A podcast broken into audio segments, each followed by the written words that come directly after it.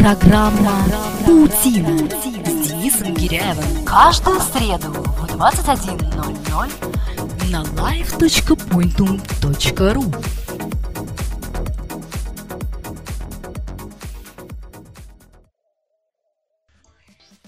Именно благодаря социальным сетям наша страна существенно пополнилась счастливыми фермерами и заключенными тюряги. Да-да, вы не ошиблись, я говорю о приложениях ВКонтакте. Но приложения это же не только игры, многие из них являются незаменимыми рабочими инструментами в бизнесе, а некоторые удобные сервисы для повседневного использования. Но что же скрывается за кулисами разработки приложений? Об этом мы и поговорим сегодня вместе с моим гостем Денисом Пешехоновым. А, добрый вечер, Денис. Добрый вечер. В эфире Pointum Live программа «Паутина». Паутина сделана в интернете. Меня зовут Денис Гиряев. Здравствуйте. Паутина Вы слушаете на live.pointum.ru Денис Пешехонов – свободный разработчик приложений ВКонтакте и один из первых в этой социальной сети, так сказать, первомиллионник, да? Да. О чем мы можем сегодня поговорить с тобой? Прежде всего, насколько я знаю, а, ты создал не одно приложение? Ну, конечно, как и большинство, наверное, разработчиков, которые есть ВКонтакте, которые позиционируют себя как разработчики, у меня несколько проектов, были среди них удачные и неудачные, какие-то закрыты, какие-то до сих пор существуют, какие-то проданы были. То есть, естественно, определенная история разработки у меня есть. И э, можешь какие-то нам перечислить? А, ну, э, в основном моя, э, так сказать, история как разработчика ВКонтакте началась аж в 2008 году с самого первого приложения. Это пианино. Оно довольно простое, просто позволяет набирать на клавиатуре, как на клавиатуре фортепиано, мелодии и записывать их там в виде нот, они отображаются. И вот с этим приложением я выиграл конкурс, э, самый первый ВКонтакте, конкурс разработчиков. Я вошел в число победителей. Ну и, собственно, э, с тех пор уже начал э, разные проекты вести. Ну вот в данном случае в активе у меня еще несколько приложений есть, но одно из них мы переделываем сейчас. Ну, я работаю вместе с партнером, Мгм. поэтому, ну, пока особо показывать нечего. Ну, вот, вот так примерно. Ну, вот так живем, да? Да. Хорошо. Если поговорить о приложениях вообще. ВКонтакте разделяются приложения изначально на игры и, скажем так, другие приложения, да? А, может, среди разработчиков приложений есть какие-то иные классификаторы?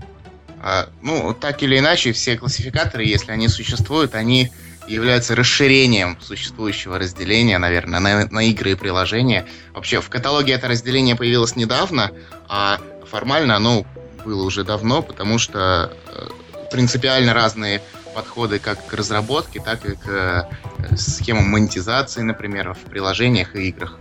Поэтому это разделение, оно было очевидным шагом, и поэтому ВКонтакте его ввели, например, прямо в каталоге явно, в том числе и для пользователей, не только для разработчиков. Хорошо. А, Допустим, человек, который позиционирует или собирается себя позиционировать как разработчик приложения, задался целью «хочу создать то-то, то-то». Какие его должны быть первые шаги, первые действия? А, Ну, если он с нуля начинает, например, если он не знает э, вообще программирования, не знает веб-разработку, то для начала ему нужно научиться этому делу, естественно. Вот, в том числе в личке меня много спрашивают, как создать игру, там, как ты сделал это, как ты сделал это. Э, Я в основном объясняю, что э, нужно владеть каким-нибудь языком программирования, э, клиентским, серверным, знать каким, хотя бы базовые знания о природе веб-приложений, о клиент-серверной структуре, там, архитектуре, базах данных и прочее. Это Хорошо. все изучается, а потом уже, если он уже это все умеет, то ему останется разработ- придумать идею и начинать работать, собственно. Ему для этого потребуется знать какие-то внутренние коды, скажем так, сети ВКонтакте, или если он разрабатывает для другой сети, скажем, э, API или что-то иное. Э, Да, разумеется, у каждой сети есть свой API, это Application Programming Interface, то есть э, та часть, которая отвечает за связь приложения с социальной сетью. Ну, э, как правило, знание а- а- API — это очень небольшая доля а, вообще знания знания разработки приложений, и любой программист способен быстро разобраться с API уровня, ну, как, например, ВКонтакте, такого уровня, очень быстро, за вечер, за два вечера. Хорошо. Начал человек разработку приложения, создал, загрузил ВКонтакте. Что дальше делать? Вряд ли к нему мгновенно повалит народ толпы.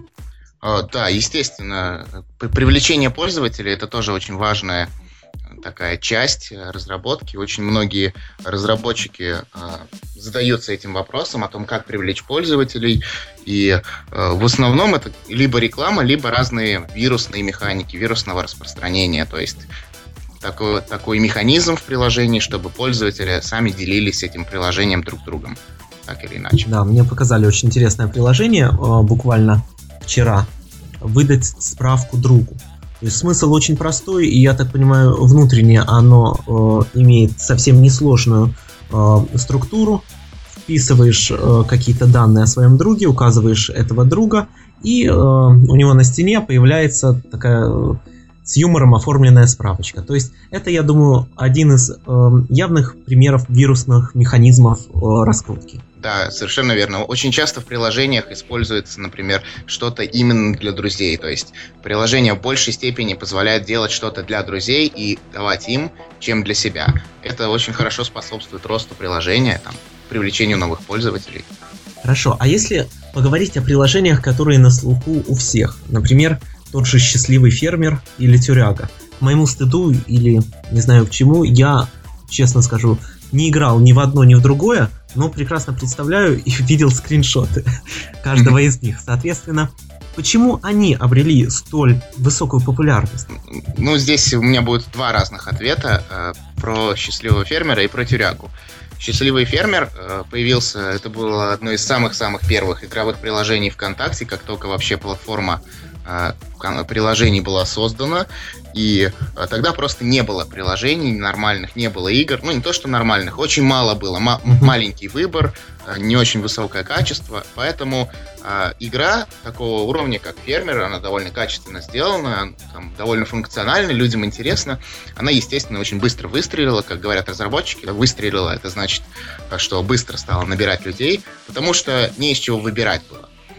А, с Тюрягой ситуация немного другая. Тюряга появилась уже когда, а, когда приложений было много, когда конкуренция была высокая, и она набрала пользователей ну, и стала популярной за счет очень удачного сочетания игровой механики, которая вот именно для соцсети, э, такой как ВКонтакте, это идеальная сбалансированная игровая механика, э, то, как люди, например, взаимодействуют с приложением, э, вот и качество исполнения в том числе помогли этому приложению быстро вырваться и занять топ, лидирующее место в топе. Может, я уже отстал от жизни, есть еще какие-то топовые приложения, которые сейчас используют миллионы пользователей сети? Да, естественно. Если мы откроем топ, э, топ по играм, например, то там есть очень качественные игры, такие как «Правила войны», например. Это э, игра уровня даже, наверное, вот компьютера, уровня компьютерных игр, а не социальных. Э, очень качественно сделано. И вообще если посмотрим, там десяток первых игр, в основном это очень качественные, э, продуманные, многофункциональные игры, которые, которые очень сложно делать, над которыми работали много людей, и которые э, выстрелили, тоже заняли свои позиции соответствующие. Естественно, а, на вопрос, зачем люди или компании разрабатывают приложение, ответ будет один, для того, чтобы заработать, правильно? В первую очередь. Ну, кто-то, если речь идет, конечно, о небольших приложениях, кто-то это делает для себя, чтобы потешить свое самолюбие или просто сделать какую-то удобную фичу для себя и друзей. Но в большинстве случаев, когда речь идет о таких разработках, как э, там тюряга, фермер и так далее, это ради денег, так? Э, ну, условно говоря, да. То есть, как, как, и любой, как любая человеческая деятельность, наверное, как и любой бизнес, человек сначала ищет то, что ему нравится, например, делать, а потом думает, как на этом, например, заработать. Ну, это, да, это здравый смысл, абсолютно. Да, да. Но э, расскажи, пожалуйста, нашим слушателям Pointum Live, как же осуществляется монетизация приложений? Откуда там вот вообще деньги? Ну, человек зашел, поиграл, вышел. Тут принципиально разный подход, как я уже вначале упоминал, к приложениям и играм. Приложения это некоторые, э, некоторые, скажем так, небольшие такие сервисы, в которых нету как такового игрового механизма, в которых пользователь э, не совершает каких-то игровых именно действий. Э, и э, такие приложения зарабатывают на внутренней рекламе. То есть это баннеры обычные и разные там в прелодерах ставятся перед загрузкой приложения, внутри приложения, разные рекламные кампании, брендирование. Uh-huh. А, а если речь идет об играх, то в основном монетизация это просто покупка каких-то товаров внутри игры в рамках игрового механизма, чтобы быть более успешным в этой игре, быстрее там усиливать характеристики своего персонажа, например, там больше удовольствия получать, например, от игры. То есть принципиально два разных направления. Заработок с рекламы для приложений, заработок с прямых введенных денег приложений для игр. Ну, по сути дела, ВКонтакте это посредством э внутренней валюты голоса, да, осуществляется? Да, да, ВКонтакте э, это внутренняя валюта. И недавно еще появилось новое направление, оно находится на границе между рекламой и монетизацией, это так называемые оферы.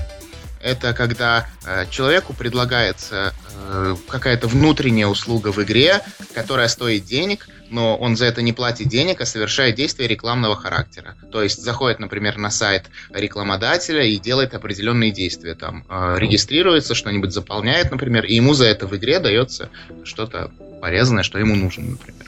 А платит, соответственно, разработчик игры. Да, разработчик. Да, платит рекламодатель. Вот. Интересные механизмы, но возникает вопрос, э, с голосами все понятно. А, возникает вопрос рекламой. А не запрещена ли, э, не запрещен ли такой тип монетизации э, внутренними правилами разработки приложений ВКонтакте или в других соцсетях?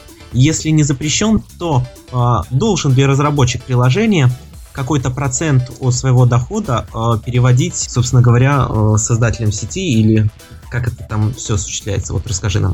Э, первоначально, когда платформа только была создана, э, реклама была запрещена в приложениях. И, и ну, ее никто не ставил. Потом ВКонтакте предоставил свой собственный механизм, и можно было откручивать в приложении ту рекламу, которую крутит ВКонтакте, вот под левым меню, например. Угу. Естественно, в таком случае... Таргетированную да, uh-huh. таргетированную рекламу. В таком случае э, часть дохода шла социальной сети, потому что, э, по сути, платил разработчику соцсеть, а не рекламодатель напрямую. Со временем этот механизм себя не стал оправдывать, потому что очень много злоупотреблений было, очень сложно уследить. Ну, каждый разработчик вешает как хочет, иногда вешает так рекламу, что на нее просто пользователь вынужден кликнуть, например, даже если этого не хочет. Это было очень сложно отслеживать, и администрация приняла решение эту рекламу убрать и разрешить разработчикам встраивать любую внешнюю рекламу в приложение. Э, и, соответственно, соцсеть уже не стала никак э, с этим связана, то есть э, договор идет напрямую между рекламодателем и автором приложения.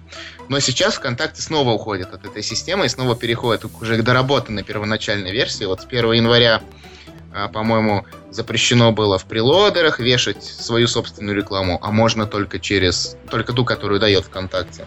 А, э, по-моему, с весны а, уже закроют и возможность баннеров произвольных внутри приложений, и, соответственно, можно будет работать только с тем рекламодателем, который связан в ВКонтакте через договор, соответственно. ВКонтакте. Не вызовет ли это отток новых приложений для ВКонтакте? То есть не получится ли так, что разработчики скажут, ай, да ну, получится у меня здесь монетизироваться, не получится, пойду там в Facebook или э, в Одноклассники. Эм, я думаю, что не вызовет, потому что, ну, все-таки администрация ВКонтакте ну, понимает рынок э, рекламы, понимает примерно, какие заработки у разработчиков э, с рекламы могут быть. Поэтому они предоставляют схожие условия для этого и не собираются, например, очень сильно там занижать расценки. То есть там условия вполне нормальные, просто механизмы другие, может быть, чуть более жесткие правила открутки рекламы, правила установки рекламы. А просто это хотят немного более стабилизировать этот процесс, взять под контроль там, э, рынок рекламы в приложениях, не более того. В свое время Павел Дуров или в одном из интервью, или у себя на стене написал такой комментарий – он сказал, что если бы сейчас он решил создать какой-то бизнес, если бы у него не было ВКонтакте, он бы разработал приложение для ВКонтакте. Как ты можешь прокомментировать его слова? Ну, тогда, когда он это писал, э, рынок приложений был еще пустой, и это был как бы своеобразный пример легких денег, что называется. То есть туда ринулись очень многие люди, которые никак с разработкой до этого не были связаны, просто где-то что-то услышали о том, что это приносит деньги, и туда пошли. А сейчас рынок приходит к тому состоянию, которое мы можем видеть уже более установившимся, например, на Фейсбуке, где приложение существует дольше и конкуренция выше. То есть остались только люди, которые непосредственно именно этим хотят заниматься и именно этим умеют заниматься. И разные люди, там, которые просто хотели быстро сорвать там какие-то деньги, они э, ушли. Но, да, они не, не могут просто выдержать конкуренции уровня. Но Павел Дуров, поскольку он веб-разработчик, я нисколько не сомневаюсь, что он способен создать успешное приложение, поэтому его комментарий вполне оправдан в этом плане. То, что он как, как программист, как разработчик, ему это было бы очень выгодно наверняка создать приложение и заработать на нем денег.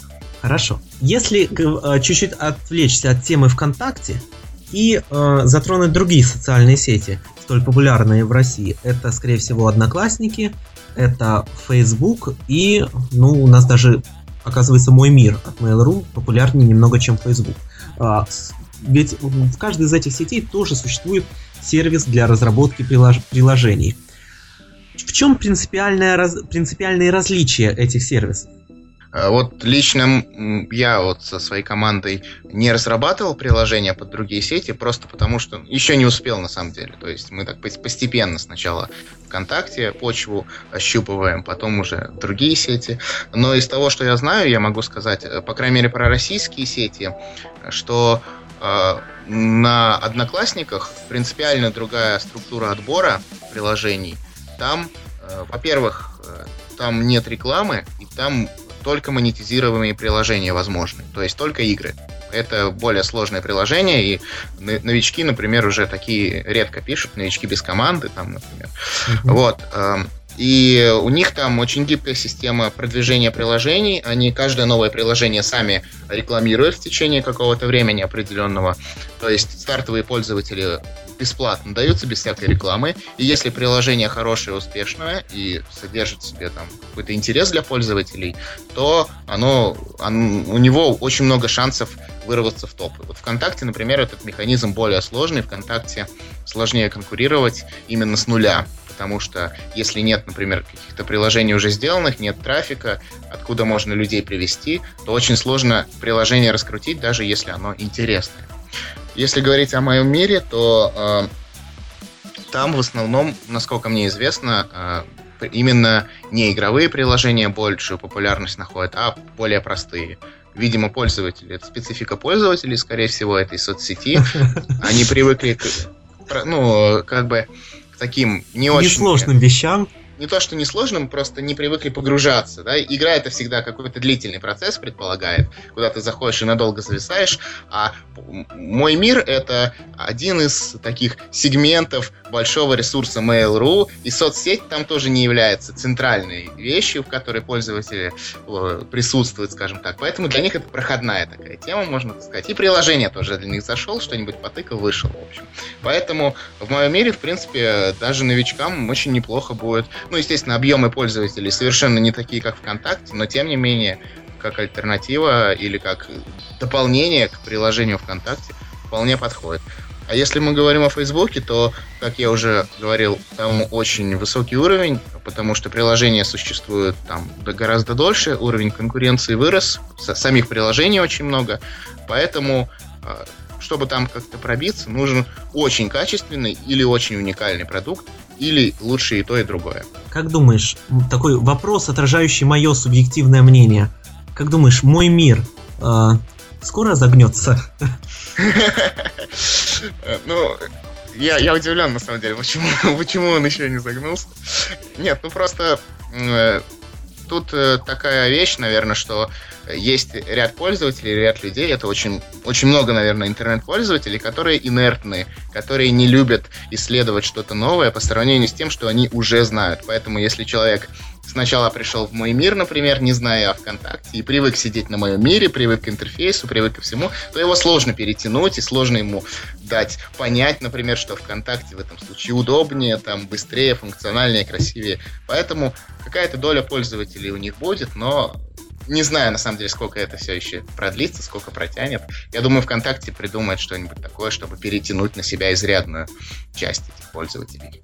Я так понимаю, что частично, разрабатывая приложение для одной социальной сети, по сути дела, его исходный код является уже отличной заготовкой для аналогичного приложения для любой другой социальной сети, так?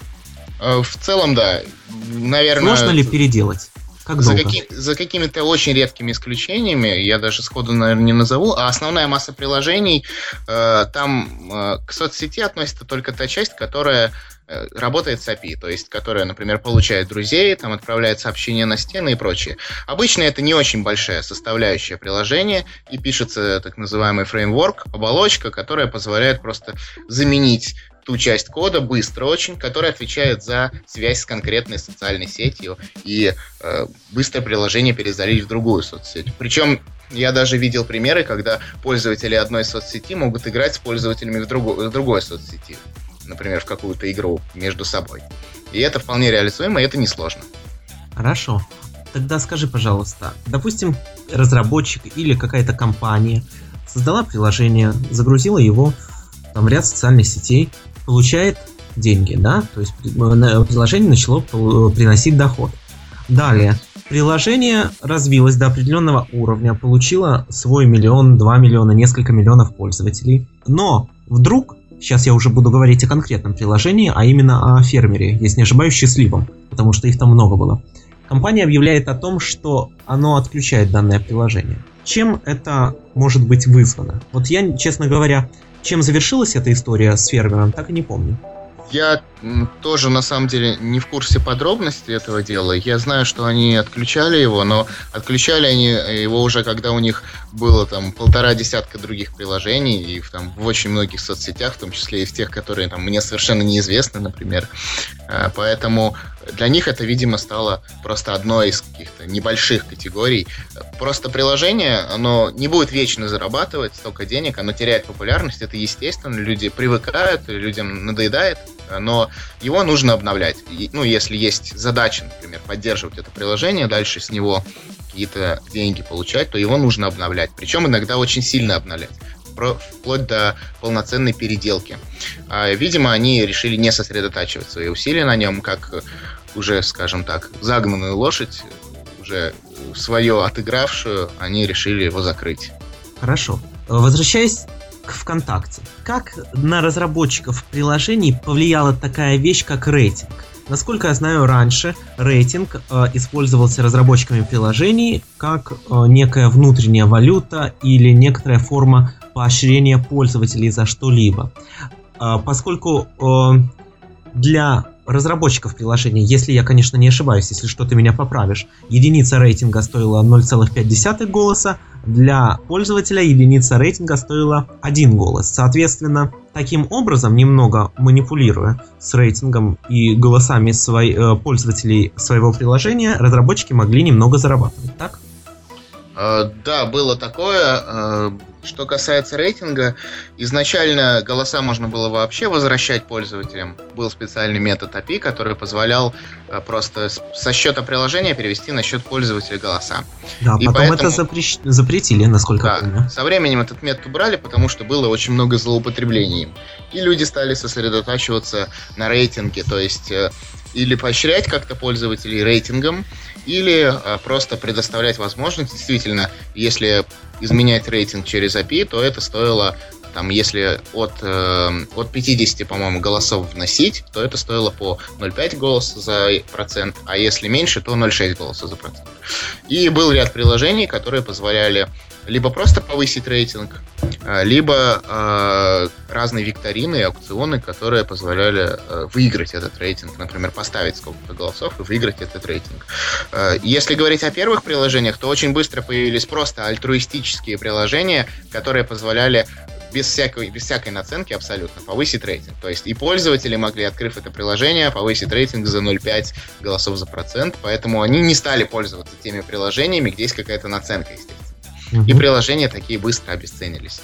А если говорить о викторинах и аукционах, то э, ВКонтакте, как э, такая идеалистическая компания, они не очень поощряли такие вещи, поэтому всячески создавали не очень удобные скажем так, место для того, чтобы такие приложения развивались и росли, и в итоге они тоже все со временем потеряли популярность. Если говорить о безопасности, я захожу, открываю какое-то новое приложение. Есть ли риск того, что или э, какие-то мои данные из социальной сети э, утекут злоумышленнику, или даже мой пароль? А, на самом деле, вот есть такое распространенное заблуждение, что э, крутые программисты, разные хакеры, они сидят там и могут, например, как-то взломать именно сайт какими-то хитрыми кодами, алгоритмами, утянуть чужой пароль, например, и э, потом пользоваться. То есть пользователь никак, например, препятствовать этому не сможет. Это неправда. Не совсем правда. Э, подавляющее большинство взломов, 99,9%, происходит по вине самого пользователя, когда он собственноручно свои данные кому-то отдает. Это же самое относится и к приложению. Так, чтобы пользователь не хотел этого, не видел и не знал, и при этом приложение у него утянет какие-то данные, это невозможно сделать. Хор- хорошо, я согласен, что приложение не может чисто технически утянуть э, данные для авторизации. Но приложение может соответственно, вывести ссылку, по которой пользователь, ну, каким-то образом она будет замаскирована, что пользователь по ней перейдет. Может ли это повлиять? Сколько спама у нас рассылается в сообщениях? Там, перейди по ссылке такой-то, такой-то. Конечно, э, ВКонтакте стараются блокировать переходы э, на вредоносные, на ресурсы, содержащие вредоносные коды, но все-таки.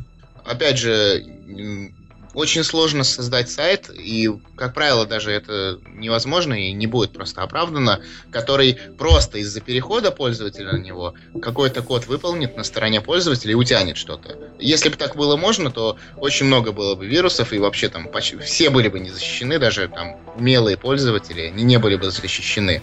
Все равно на этих сайтах, куда вы переходите, например, там все равно что-то есть такое, что вам нужно сделать. Или нажать какую-то кнопочку определенную, или куда-то что-то ввести, ввести и нажать, или даже что-то скачать и запустить, тогда вредоносный код начинает работать. Естественно, не очень э, опытные пользователи, они от такого не застрахованы, это не только в приложениях, но и просто на просторах интернета таких вещей много. Но приложения, э, пока их администрация не одобрит, пользователям попасть в приложению сложно. То есть это нужно прямую ссылку на приложение где-то наставить, э, получить как бы, и чтобы пользователь именно перешел в это приложение, например, по рекомендации друга или что-то такое.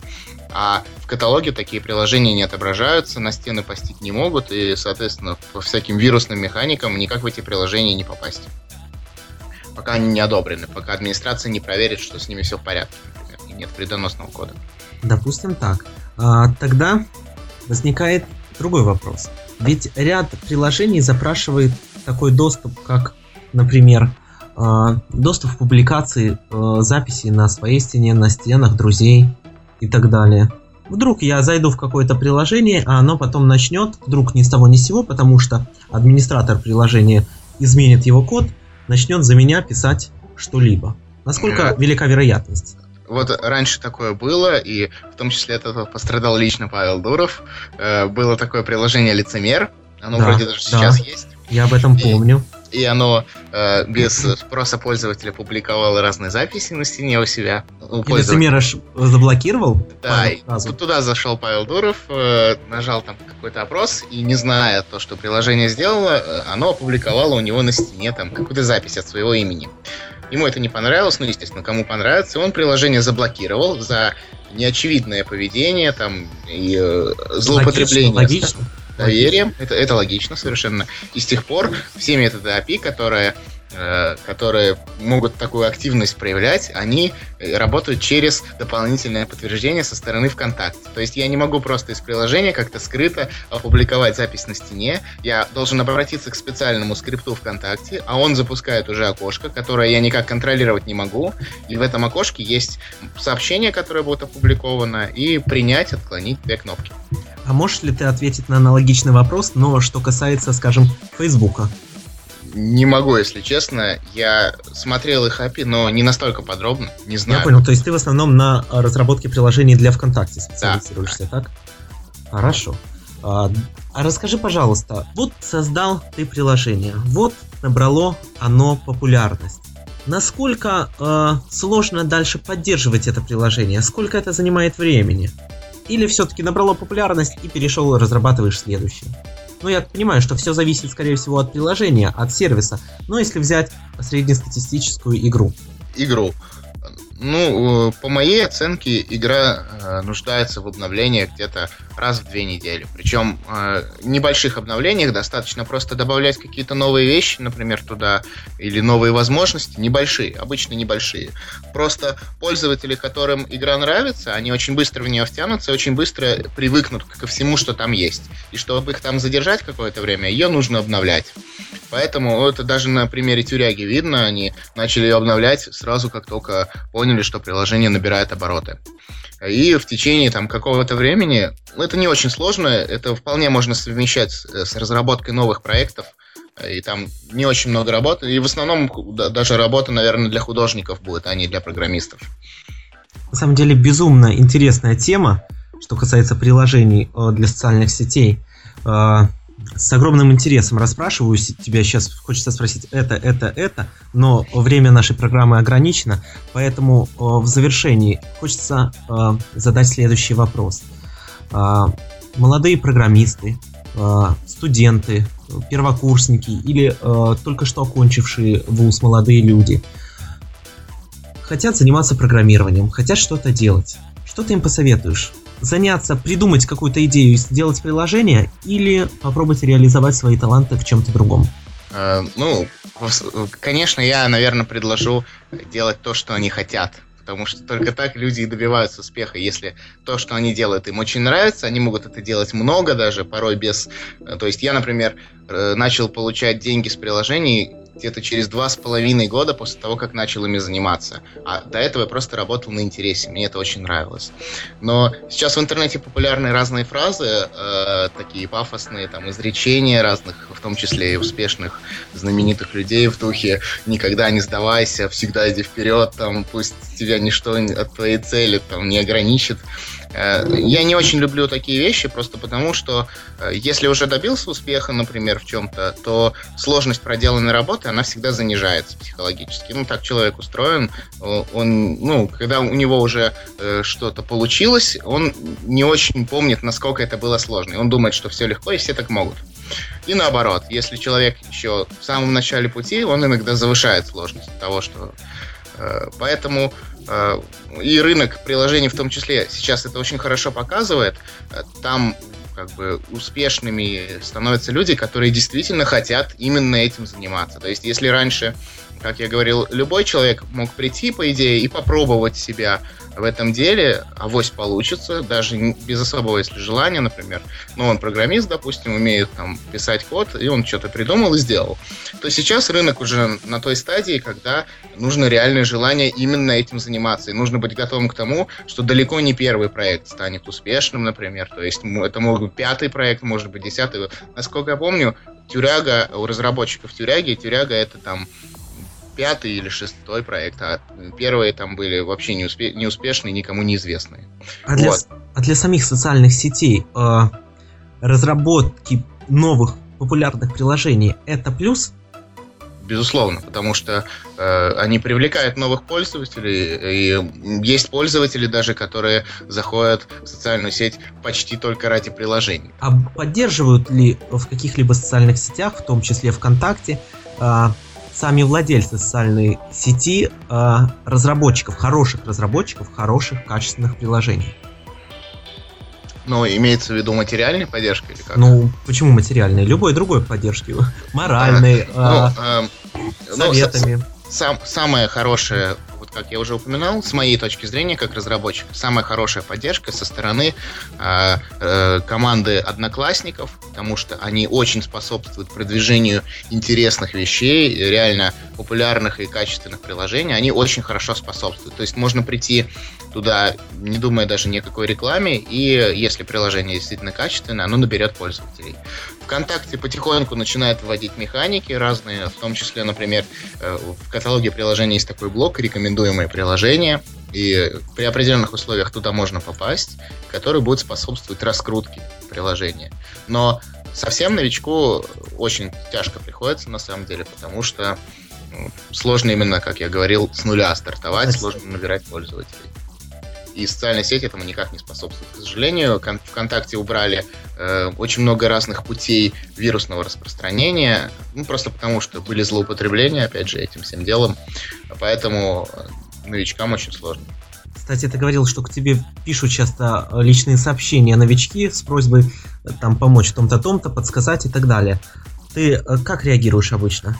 Рассказываешь или э, отправляешь саппорт, как говорят? А, об, обычно сразу видно человек, э, ну, с какой целью пишет. То есть, если это, например, человек, который действительно хочет чему-то научиться, и он хочет там как-то вникнуть в разработку приложений, то я готов ему немного подсказать. Но не так, что я за него, например, буду код писать. Просто объяснить примерно, как это работает, что нужно выучить. Например, меня спрашивают иногда, какие языки нужно учить, там, как их выучить. Вот я отправляю их на хорошие книжки, отправляю на хорошие сайты и говорю примерно, что нужно делать. А есть люди, которые пишут э, в духе, там, э, расскажи мне, как мне за день заработать миллион долларов, чтобы я сидел тут пару часов там перед компьютером, и у меня был миллион долларов. Таких я, естественно, отправляю даже подальше, чем саппорт, потому что сразу видно, что человек просто хочет как-то выиграть в лотерею, грубо говоря, сорвать там какие-то очень легкие деньги, очень быстро, не особо прилагая к этому усилий. А, был, было ли такое, что ты писал кому-то бесплатно приложение? Вот хочется сделать? Э, да, конечно. Ну, то есть, э, это в основном для друзей. Я имею в виду приложение не коммерческого характера, а именно приложение ради идеи. Ну, не, про, не мои... просто, не, я не говорю о приложениях для друзей, что попросили, написал, а. Э, друзья пользуются, а именно приложение ради идеи, которое не несет под собой никакой коммерческой подоплеки. Да, в том числе первые мои приложения, там, у меня, наверное, э, коммерческое было по счету четвертое приложение, а первые три я написал ну, первое, э, первое и третье на конкурс, а второе просто так как бы мне друг предложил, а что если написать вот такое? И я как бы написал. Это приложение «Ледяные узоры на стену». Сейчас оно уже не работает из-за того, что поменяли принцип работы со стеной. Но э, под Новый год, по-моему, 2009 или 2010 был Новый год, я его запустил, оно очень хорошо пошло. Можно было на стены, как на стекле, рисовать такими э, ледяными э, так, линиями узоры красивые, там снежинки, снег падал. Народу понравился. Я просто так его запустил, там, без всякой мысли о заработке. Там, посидел в новогодний новогоднюю ночь, даже там перед Новым годом несколько часов написал его, в принципе. Вот Здорово. бывает. Здорово. Бесконечный разговор. Уже давно хотел сказать, э, с нами был Денис Пешехонов. До встречи через неделю, но все никак не могу. Но, похоже, этот момент настал. С нами был Денис Пешехонов, разработчик приложения ВКонтакте и очень интересный собеседник. Э, меня зовут Денис Гиряев. Это была программа «Паутина» на live.pointum.ru. До встречи ровно через неделю. До свидания. Программа «Паутина» с Денисом Гиряевым. Каждую среду в 21.00 на live.pointum.ru